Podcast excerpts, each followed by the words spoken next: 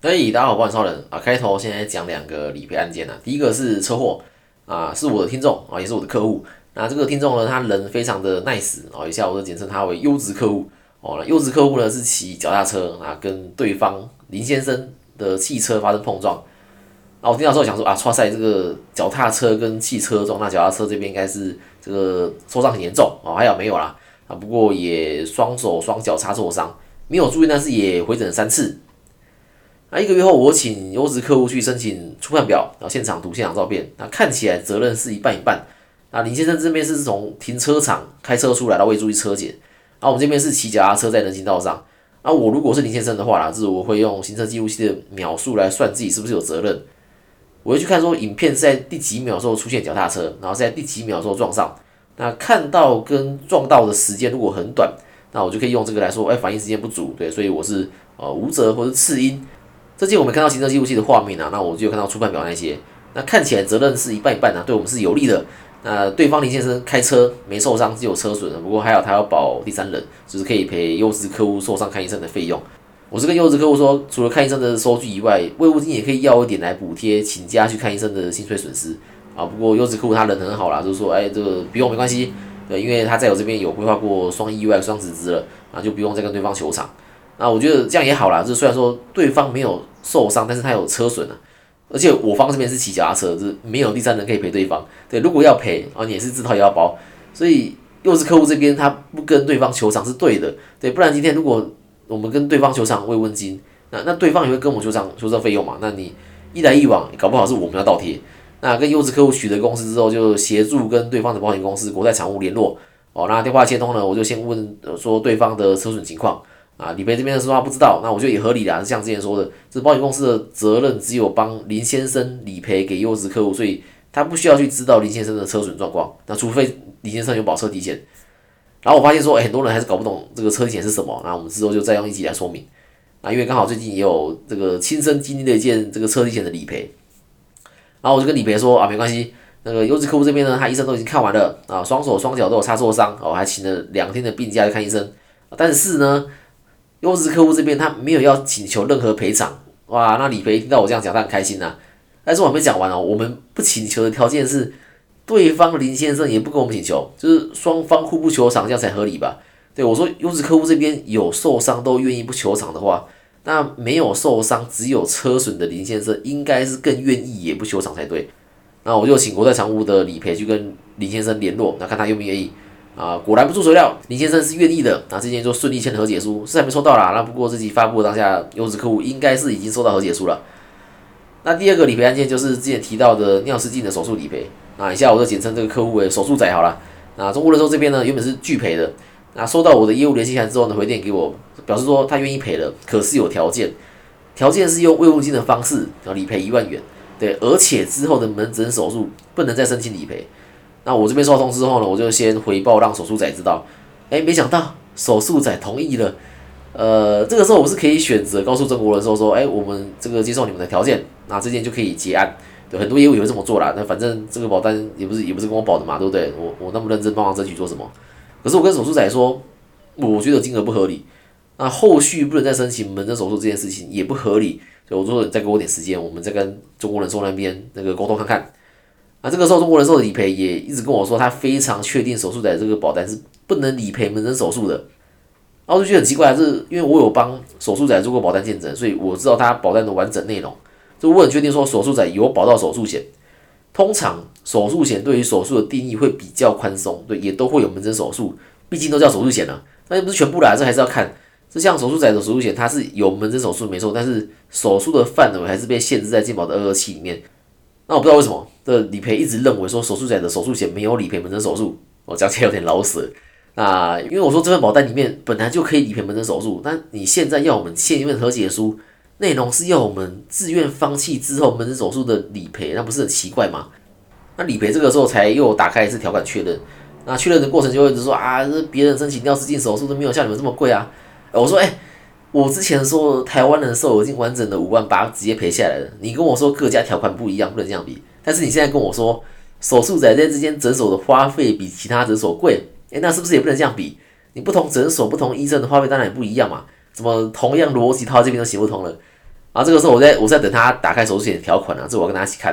然后我跟他说啊，手术险的条款打开了吗？啊，里面有没有写到门诊手术的理赔？然后他就跟我说他要跟主管讨论，然后下礼拜就会拨给我，然后就把电话给挂了。结果才过十分钟，他就打来给我说，哎，的确有门诊手术的理赔，没错。我想说靠背，你不是跟我说下礼拜，而且你之前还讲的那么肯定，说手术仔的保单里面是没有理赔门诊手术的。然后我说了我们这边接受的条件啊，那条件是两万，好，那加上后续的门诊手术也要是要理赔的。那来来回回呢，中国时候是同意两万这个数字，但是依然不同意后续的门诊手术。但应该是说他不同意的部分是针对尿失禁手术啦。那很尴尬的是，这个症状这个手术很难说要再做几次治疗。那中国人说说要我们给一个数字，我也说没办法，这个不能确定。那要求我们后续的门诊手术不能理赔，我认为不合理啦。金额可以理赔，金额可以协议，但是不能限制手术在之后申请。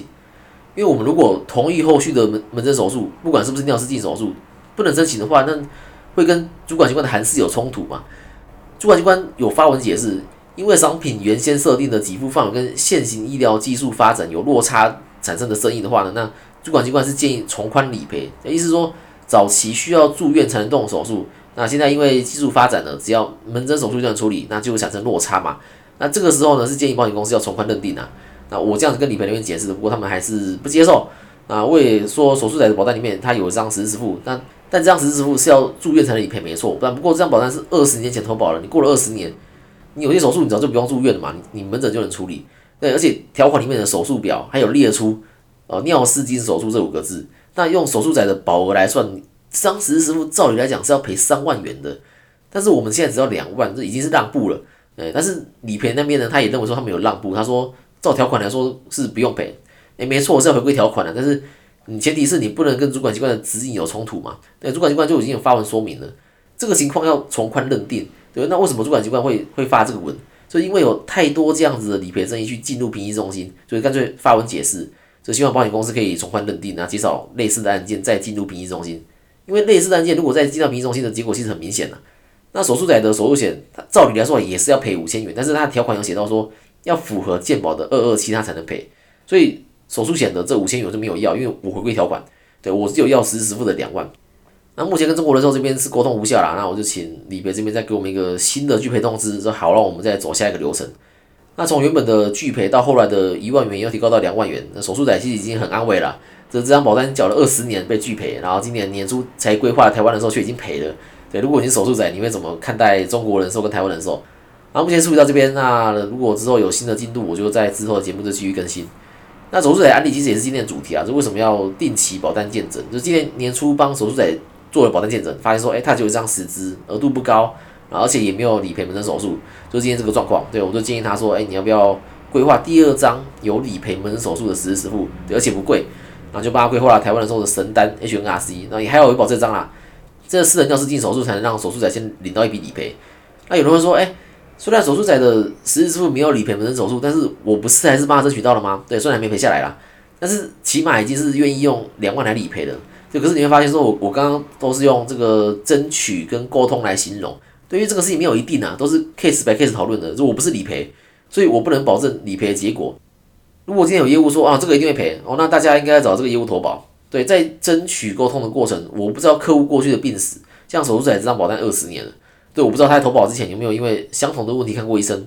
那如果有的话，他一定会被保险公司用保险法一二七条拒赔。那你这个时候你再拿什么什么主管机关的函都没有用啊，所以我不能保证理赔的结果。那这也是为什么要定期做保单见证的原因呢？我相信各位投保过后大概一个礼拜就忘记保什么。那定期保单见证除了帮你回忆投保内容，是也知道自己哪些保障，可以知道说，呃，自己的保单有没有需要调整。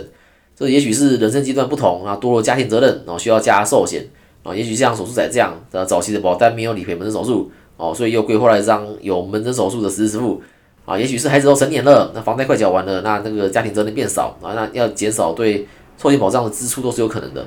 对，又例如说早期的实支付额度很低，对我看过。住院杂费额度只有三万的实时付，对，也许二十年前的时空背景下够用了，但是你同样的商品，你放到现在的医疗环境，这三万就明显不够嘛。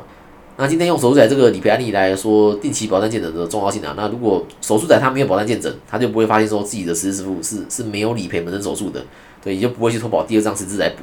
那尿失禁手术呢，当然就没办法获得理赔。OK，那有需要保单见证听众呢，可以来找我，那需要提供。保单的内容，就包括保险公司是哪一家，然后投保的内容就商品名称，然后投保的保额、保费，然后投保日期，还有出生年月日，然后这边就可以帮忙做一份完整的整理。啊，不过要给我点时间啊，就是最慢大概三天会做好，而且是免费的啊，我不会收钱，那就当做是感谢收听到最后一秒的每个人。好，今天到这边，那记得先帮我五星加评论，有报需求或相关问题，可以到 IG 跟我讨论，啊，或是有什么想对我说的话，可以在下面留言，啊，我会在节目的最后念出来。拜拜。